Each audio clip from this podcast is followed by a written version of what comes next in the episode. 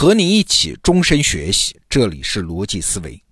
这个星期的最后两期节目，我给大家介绍一本新书——塔勒布的《非对称风险》。你可能听说过塔勒布这个人，他原来写过《黑天鹅》，写过《反脆弱》，这两个词儿现在是如雷贯耳啊！你看，这就是一个学者的水平，他能够高频率地创造出新概念，而且呢，这些新概念还能被广泛接受，这本身就很了不起。顺便说一句啊，伟大的知识成果，它并不见得一定是发现什么新规律，像牛顿、爱因斯坦那样，创造出一个新概念，而且广为接受，往往也是革命性的成果啊。比如说物理学中的熵，经济学中的交易成本，这都是划时代的概念。为啥？因为一个新概念一旦被接受，往往会刷新我们看世界的角度。对，塔勒布这本新书《非对称风险》就是这样。非对称风险这个概念不是在具体主张什么，它只是提供了对一个现象的解释。那什么现象？就是风险到底是哪儿来的？那些糟糕的现象它到底是怎么发生的？我们过去都认为啊，风险是怎么来的？一定是某件事情偏离了正常的轨道，偏离了常态。啊，比如说煤矿不按照安全规定操作，就容易发生矿难；你不按照交通规则行驶，就容易出车祸啊。所以风险就是偏离常规，这是我们过去的理解。但是塔勒布说不对啊，风险是因为出现了不对称性。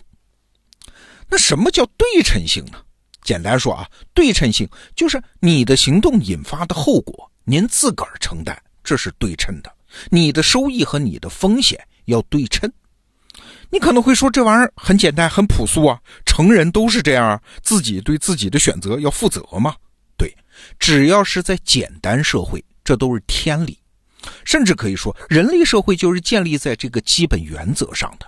什么不劳动者不得食啊，种豆得豆，种瓜得瓜，自己搞出来的事情含着泪也要搞完，等等啊，这都是我们的口头禅。那早在三千八百年前。古巴比伦就有一部著名的《汉谟拉比法典》，这是人类现存的最早一部成文法典。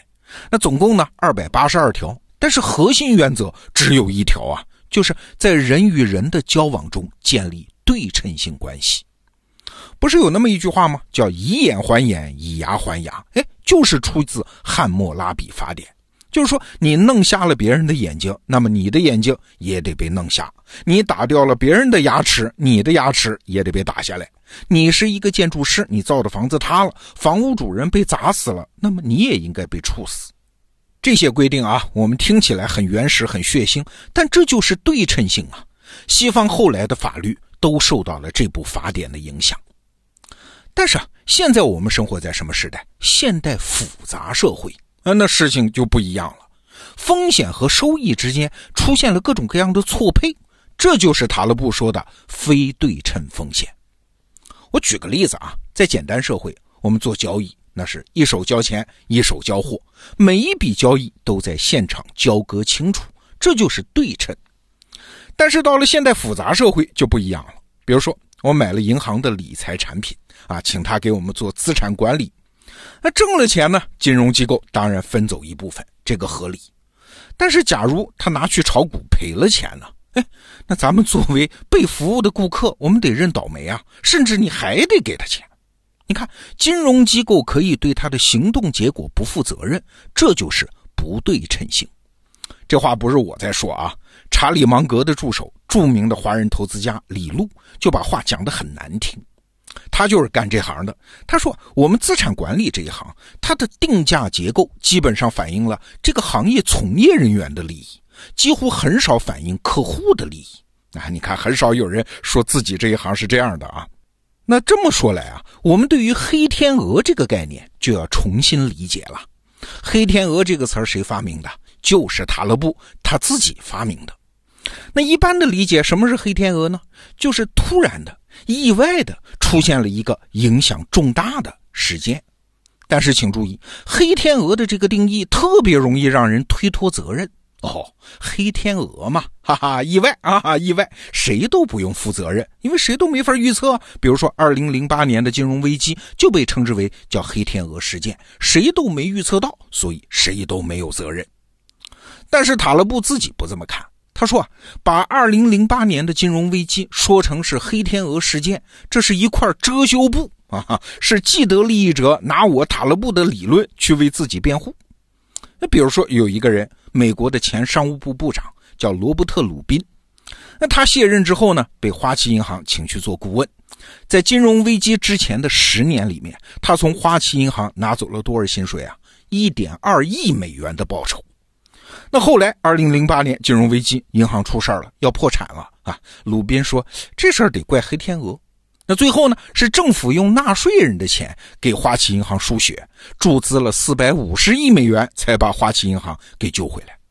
但是这位罗伯特·鲁宾呢，该拿的钱一分没少，一点二亿美元全部揣兜里了。所以总体上来说，这黑天鹅是哪儿来的？本质上就是你们这些人一点二亿美元、一点二亿美元的从这个系统中拿走了，不负责任的钱堆积出来的呀。你想嘛，金融机构发奖金啊，一年发一次；但是金融危机呢，是十年爆发一次，钱被银行家、金融师们赚跑了，破坏要整个社会来承受，风险和收益不对称嘛。所以这种风险不是什么黑天鹅，它本质上是非对称性导致的风险。请注意啊，这样的不对称性风险不只是在金融机构里存在啊，实际上在现代社会的每一个角落里。都存在，哪里有信息不对称，哪里就有不对称性风险。我举个我们自己的例子啊，比如说像我们得到 APP 里的课程是做一个产品，我们销售一个产品，那用户呢如果觉得质量不好，那老师就赚不到钱嘛。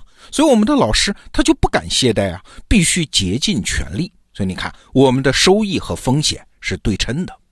但是如果将来有一天，我们把得到 APP 的盈利模式给改了，所有的内容大家都可以免费看，我们去挣广告商的钱，这好不好啊？看起来用户省钱了，但是作为一家公司的价值可能就要崩溃。为什么？因为行动和结果、风险和收益的对称性被破坏了。这个不对称性会逼着我们去追求什么标题党啊、点击量啊，反正让广告主满意就行呗。我们还会那么关心你听了课、看了内容之后有没有收获吗？我再举一个例子啊，一家公司当它很小的时候，结构简单的时候，风险就是对称的，因为每一个人做一件事儿，他都要承担他的后果嘛，不好好干就得滚蛋嘛。但是当公司变复杂之后，变大之后，就会有很多岗位，这些岗位的收入不是由市场，不是由用户，不是由产品和服务决定的，由谁决定啊？由他的顶头上司老板决定的啊！所以这个公司里面就会出现一些人，他与其拼命干活，还不如巴结老板。对，所谓的大公司病，就是因为这种不对称性堆积出来的。每个人的行动和最终的结果互相之间丧失了关系。个人也是一样啊。最近我看经纬投资的老板张颖在他的朋友圈里说了一个现象：过去啊，比如说二十年前，作为一个富二代，他最恶劣的表现就是什么呢？哎，无非就是花天酒地、吃喝嫖赌。但是现在呢，最恶劣的富二代的败家的方式，其实还不是这些。而是什么？是眼高手低、信心满满的做那种大额的投资，那真是家里有多少钱都能败光啊！哎，这个现象它说明什么？你想嘛，花天酒地、吃喝嫖赌，搭进去的不只是钱啊，还有这位富二代的身体啊。身体能力是有限的，那这事儿再恶劣，他也是有限的啊。为什么？他花的钱是他爸妈的，但是身体是他自己的，所以这些决定的对称性还到底有一些。但是投资就不一样，投资花钱靠的是想法，是观念，是对世界的抽象理解。那这个时候，作为一个富二代，他花的钱是他爸妈的啊，他自己没有投入任何东西为这些决定负责。那一旦决定错了，那就是无底洞啊。听到这儿，你可能会问：我理解什么叫非对称性了，但是我理解这一点能有什么用呢？有啊。过去我们总问一个问题啊，怎么能让这个世界更繁荣、更富庶啊？这个答案经济学早就给出来了，就是促进社会的分化和分工。那今天呢，塔勒布通过这本新书又追加了一个问题：那怎么治疗经济发达、繁荣富庶带来的那些后遗症呢？有什么方法呢？就是尽可能通过制度设计还原整个人类世界的对称性。好了，还有一个问题，非对称性既然是现代社会的一个特点，那我们可以利用它为自己做点什么吗？哎，明天我们接着聊这个话题。塔勒布的新书《非对称风险》得到 APP 里面已经有了金牌版电子书，也推荐给你。今天的节目就到这儿，逻辑思维，明天见。thank you.